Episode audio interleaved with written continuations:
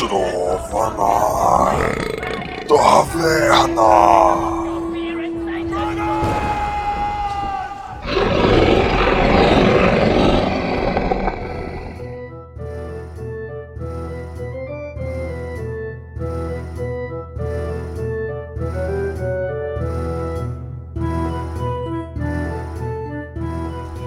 Saudações aventureiros e bem-vindos à taverna. Aqui quem fala é Bruno Ribeiro e eu estou aqui finalmente para o primeiro episódio da nova fase do Trova na Taverna. Antes de darmos início ao programa de hoje, eu quero lembrar que o antigo Trova na Taverna ainda está disponível. Basta você procurar aí por Trova Classic nos agregadores que você vai encontrar o programa sem nenhum tipo de dificuldade, beleza? Outro ponto muito importante que eu preciso fazer aqui é um agradecimento mais do que especial à minha noiva Bárbara. Ela nunca jogou RPG e hoje vem me perguntar o porquê de existirem muitos tipos de dados. Eu gravei cerca de 6 minutos de áudio para ela explicando e pensei: caraca, ah, já tá aí um podcast basicamente. Ela pensou a mesma coisa, falou para eu ligar o microfone e aqui estou. Então eu deixo aqui meu agradecimento público a essa pessoa maravilhosa que me apoia em todas as minhas loucuras e a quem eu dedico esse programa. Para este primeiro episódio, eu vou fazer uma introdução ao RPG, respondendo de forma bastante básica a três perguntas. A primeira é: o que é o RPG? A segunda é: quem joga RPG? E a terceira é: o que precisa para jogar RPG? E é importante deixar claro que tudo que eu vou falar aqui é com base nas minhas impressões pessoais sobre RPG, com base na minha experiência de mais de 10 anos jogando esse tipo de jogo, beleza? Eu não tô aqui para falar nenhuma verdade absoluta e você tem todo o direito de discordar ou concordar comigo, tá bom? Sem ressentimentos. Então, sem mais delongas, vamos à primeira pergunta que é: o que é o RPG? Primeiramente, eu tenho que falar que não tem nada a ver com reeducação de postura global. E eu falo isso com uma enorme paz no coração, apesar de ser uma piada de tiozão do caramba, porque quando eu era mais jovem, eu passei uma vez em frente a uma clínica de fisioterapia, vi escrito RPG lá, e eu achei que ali fosse um lugar para se jogar Dungeons and Dragons, e obviamente eu quebrei a cara, né? RPG é a sigla para o termo inglês Role Playing Game, que podemos traduzir em português para algo como jogo de interpretação de papéis. Em outras palavras, é um jogo onde os jogadores interpretam outros personagens, e é como brincar de faz de contas. Primeiro você junta seus amigos, definem uma temática e escolhem os personagens. Por exemplo, quando eu era criança, eu adorava brincar de Power Rangers com meus amigos na rua. E aqui eu faço um primeiro disclaimer. Se você é muito novo, talvez você não conheça os Power Rangers, mas era uma série de TV onde um pequeno grupo de adolescentes ganhavam superpoderes e eles usavam esses poderes para proteger o planeta Terra de um bando de alienígenas que tentavam dominar o mundo. Eu não sei como é que tá isso hoje em dia, mas na década de 90 era uma febre muito grande com as crianças.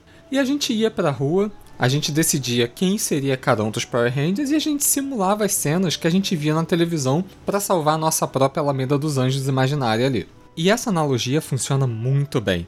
Lembra quando eu falei sobre juntar os amigos, definir uma temática e escolher os personagens que serão interpretados? Esses são os três primeiros passos que a gente também dá para começar a jogar RPG. Quer ver? Olha só. Primeiro, juntar os amigos. Isso é algo autoexplicativo. Apesar de hoje em dia existirem modelos de RPG para se jogar sozinho, a maior parte dos que estão disponíveis no mercado requer pelo menos duas pessoas. Uma pessoa vai assumir o papel do mestre e uma ou mais pessoas vão assumir o papel dos jogadores propriamente dito. E você pode estar se perguntando, como assim? Mestres, jogadores, todo mundo não é jogador? Sim, e eu vou explicar isso daqui a pouco com mais detalhes, tá bom? E aqui eu preciso fazer um segundo disclaimer. Eu estou gravando esse programa em maio de 2020 e a gente está vivendo um momento de pandemia e isolamento social devido ao coronavírus. Eu estou contando com o seu bom senso para todas as vezes que eu falar em juntar amigos, tá bom? É apenas uma forma de expressão. Existem hoje em dia diversas ferramentas digitais que são maravilhosas para você jogar RPG remotamente com seus amigos. Então, hashtag fique em casa e jogue RPG online enquanto estivermos nessa situação, beleza? O segundo passo, dentre os três que eu mencionei inicialmente, seria definir a temática. Quando a gente está jogando RPG, definir a temática seria basicamente escolher o mundo em que a gente vai jogar. Nesse passo, a gente define duas coisas. A primeira é qual o mundo propriamente dito que a gente vai jogar, e como esse mundo funciona dentro de um conjunto de regras. Eu vou voltar lá no meu exemplo de quando eu brincava de Power Rangers com os meus amigos e vou extrapolar ele um pouquinho para ficar um pouco mais fácil da gente entender, beleza? Ali era uma brincadeira de faz de conta. Se a gente for parar para pensar, a gente vivia um mundo bastante similar ao nosso, com exceção de existirem alienígenas e pessoas com poderes para combater esses alienígenas, e a gente tinha, por regra, que cada uma dessas pessoas com poderes deveria ser representada por uma cor, um animal, e esse animal representaria um robô gigante, e também cada um de nós teríamos uma arma. Então nós tínhamos ali o nosso mundo e as regras que faziam esse mundo funcionar. E dentro do RPG, essa descrição de mundo é chamada de cenário e as regras que regem o jogo são chamadas de sistema, e eu vou falar delas daqui a pouquinho também. O terceiro e último daqueles primeiros passos que eu destaquei seria a escolha dos personagens. Algumas pessoas definem RPG como um livro escrito colaborativamente por todos os jogadores. Nessa analogia, é com a criação de personagem que você encosta a caneta no papel pela primeira vez e começa a escrever aquele mundo, aquela história que você vai contar. Agora que você já seguiu esses três primeiros passos, ou seja, você já tem os seus amigos para jogar, você e o seu grupo já definiram o mundo que vocês vão jogar e quais as regras desse mundo, e você já criou um personagem para viver esse mundo, já está tudo pronto para vocês começarem a jogar RPG, simples assim. E agora eu venho para a segunda pergunta, que é quem joga RPG? Deixa eu voltar lá para minha comparação, onde eu comparei jogar RPG com brincar de Power Rangers. O momento em que a gente começava a brincar efetivamente era o momento em que a gente começaria a jogar o RPG. Afinal, meus amigos e eu já estávamos na rua reunidos, já sabíamos que iríamos brincar de Power Rangers, portanto já tínhamos um mundo e nossas regras, e também já havíamos definido quem cada um iria representar ali. Quem seria o Ranger verde, quem seria o Ranger vermelho, o Ranger rosa, o Ranger amarelo, enfim. Caso você não lembre ou não tenha visto Power Rangers, é, pelo menos naquela fase que eu assistia quando eu era criança, lá na década de 90, todos os episódios seguiam mais ou menos o seguinte roteiro. Uma situação normal com jovens vivendo as suas vidas na escola, na academia ou qualquer coisa do gênero, acontecia uma invasão alienígena, os jovens se transformavam nos Power Rangers, começavam uma luta contra esse alienígena o alienígena assumia uma forma gigante, os Power Rangers então chamavam seus robôs gigantes para lutar e venciam a luta. Era todo santo episódio assim, ou com pouquíssimas variações nesse sentido. E quando a gente brincava na rua, as nossas brincadeiras seguiam mais ou menos também esse roteiro. Entretanto, ali a nossa brincadeira não é como no programa de TV que tinha um diretor comandando quando cada cena começava e quando a cena terminava. Então, eventualmente acontecia de uma pessoa, de algum dos meus amigos, querer antecipar a cena de batalha com robôs gigantes. Isso causava ali um certo desconforto, porque para cada pessoa o mundo estava numa cena diferente. E aqui lembra um daqueles dois papéis que eu falei anteriormente. Lembra que eu falei que a maioria dos RPGs pedem por pelo menos dois tipos de jogadores e que um deles é intitulado Mestre? Pois então, o mestre é quem faz o papel de diretor dessas cenas, ele é quem comanda o fluxo da história. Ele é quem vai decidir como o mundo reage às ações dos jogadores, dando um ritmo à história que está sendo contada. A bem da verdade, o mestre controla absolutamente tudo o que acontece no mundo, com exceção dos personagens jogadores. Então o mestre quem vai controlar as outras pessoas que esses jogadores vão encontrar pelo mundo, os animais, a natureza de uma forma geral e qualquer outra coisa. E cabe ao mestre então criar o mundo nesses diversos aspectos. Naquela linha de pensar o RPG como um livro que está sendo escrito, a gente pode pensar o mestre como sendo um escritor que não controla os personagens principais. E isso, evidentemente, torna o final da história imprevisível. E isso é muito legal no RPG se você parar para pensar. Então, voltando lá à nossa pergunta, quem joga RPG? São dois tipos de pessoas. O primeiro é o mestre, que eu acabei de definir, e o segundo são os demais jogadores. E os jogadores, né, que criam seus personagens nesse mundo, eles são os protagonistas dessa série, vamos dizer assim. Eles que são os responsáveis por explorar o mundo que o mestre criou, basicamente. Normalmente eles são guiados por alguma aventura, alguma missão ou algum objetivo. Então cabe aos jogadores interpretar o personagem dentro do mundo que foi criado pelo mestre, dizendo o que, que eles fazem, o que, que eles falam, como eles se sentem em relação ao mundo, enfim. O jogador quem vai dar vida ao personagem. E para a gente ilustrar aqui um pouquinho, vamos considerar um cenário de investigação policial ambientado na década de 20. E o mestre poderia falar alguma coisa como: você está parado num beco, olhando sem chamar muita atenção. Você rastreou o amulete até a parte menos afortunada da cidade, seguindo uma pista do seu informante. O contrabandista está parado em frente ao bar chamado Velho Barril, provavelmente esperando pelo comprador. Por ser um investigador já com alguma experiência, você sabe que o bar é comandado por um homem ligado a uma das gangues de criminosos da cidade. O que você faz? Ao que o jogador pode responder alguma coisa como: Eu pego meu cantil no bolso interno do paletó e bebo um gole para ajudar a lidar com o frio. O contrabandista provavelmente já está desconfiado que um investigador está atrás dele, então não acho prudente me passar pelo comprador anônimo. Vou esperar ele fazer a venda e, depois, abordo o comprador usando do elemento surpresa. E o mestre pode narrar alguma coisa como: Ok, o uísque do seu cantil desce queimando a garganta, mas conforta um pouco os músculos castigados pelo frio. Alguns minutos depois, um carro bastante luxuoso para em frente ao contrabandista. Antes que você consiga mudar de posição para ter um melhor ângulo de visão, o carro acelera e vira na próxima esquina. O contrabandista entra no bar. Você sabe que não pode confrontá-lo lá dentro e não considerou que o comprador fosse de carro. Agora você precisa iniciar uma nova investigação para descobrir de quem era aquele carro. Note que nesse exemplo, o mestre colocou uma primeira situação. Não apenas o jogador interage com o ambiente, mas dá também o seu próprio toque de construção para aquele mundo, dizendo que está frio, dizendo que o personagem sente, o que, que ele vai fazer.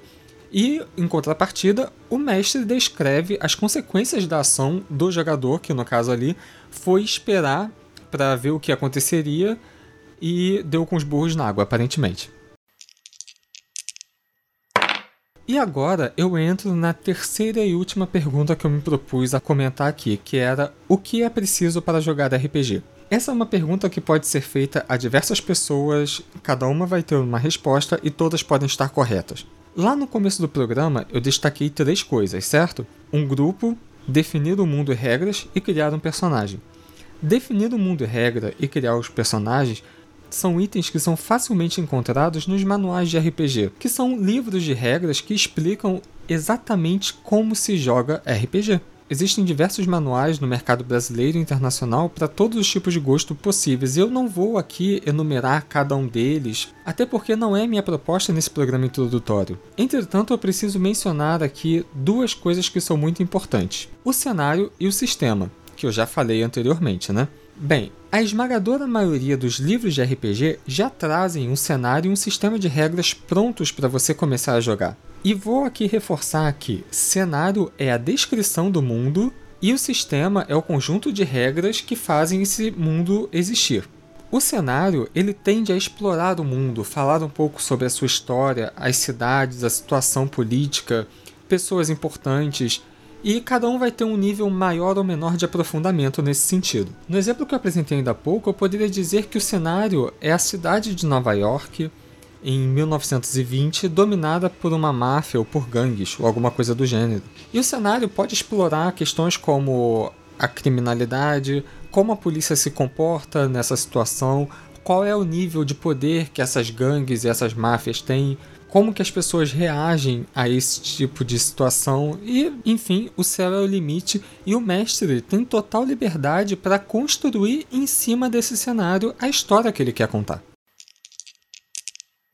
Por outro lado, o sistema dá aos jogadores e ao mestre o respaldo de como aquele mundo funciona de uma forma mecânica. Ou seja, se o investigador do exemplo que eu dei ainda há pouco tivesse confrontado o bandido ao invés de ficar esperando no beco, ele teria tido sucesso? Como ele teria tido esse sucesso? Num outro exemplo, um jogador que interpreta um adolescente de 13, 14 anos, será que ele conseguiria levantar uma barra de ferro pesada? Será que ele teria força suficiente para isso? Num outro exemplo, se um personagem está engajado numa luta contra um monstro ele usa uma espada, por exemplo, quais as chances dele acertar o monstro com aquela espada? Todas essas perguntas são respondidas pelo sistema de regras. O sistema também explica todos os passos necessários para você montar um personagem inicial e como você pode evoluir e melhorar suas habilidades durante o jogo. Ou seja, você começa com um personagem, por exemplo, de nível 1 e você vai evoluindo ele no decorrer da história e vai aprendendo coisas novas, novas habilidades, vai ficando melhor naquilo que você já faz. E existem regras para se fazer essa evolução de personagem. E é importante deixar claro que isso tudo que eu falei são noções gerais. Existe uma boa gama de manuais que já casam dentro do próprio livro o sistema e um cenário. Existem outros livros, entretanto, que vão trazer apenas um sistema genérico, onde você pode adaptar para qualquer tipo de cenário que você queira. Até porque, como eu já falei, existem diversos manuais, todos eles são bem diferentes e isso dá uma gama de possibilidades muito grande para quem quer jogar RPG. Outra coisa que você pode precisar para jogar RPG são as fichas de personagem, que é basicamente um papel onde você anota o que é o seu personagem, o quão forte ele é, o quão ágil ele é, o quão inteligente ele é. Você tem números que representam essas habilidades. Cada livro de RPG que tem um sistema normalmente vem com uma ficha na última página. Na minha época, né, quando eu comecei a jogar RPG, a gente tinha que levar o livro numa banca ou alguma coisa assim para tirar uma cópia dessas fichas. Hoje em dia, tudo está muito mais fácil porque você encontra com muita facilidade essas fichas na internet. No site das próprias editoras, você encontra lá para fazer o download gratuito. Uma outra coisa que você vai precisar, e isso também vai depender do sistema que você e seu grupo escolherem, vai ser um conjunto de dados especiais. E você pode estar me perguntando, ué, como assim dados especiais? Aquele dado que veio com o meu jogo de War não serve mais? Pois então, esse é um dado de seis lados. Alguns sistemas usam dados diferentes com mais ou menos lados. Se você procurar no Google por conjunto de dados de RPG, provavelmente você vai encontrar um kit padrão que vem sete dados diferentes. Esses kits vêm com um dado de 4 lados, um dado de 6 lados, um dado de 8 lados, dois dados de 10 lados, um dado de 12 lados e um dado de 20 lados.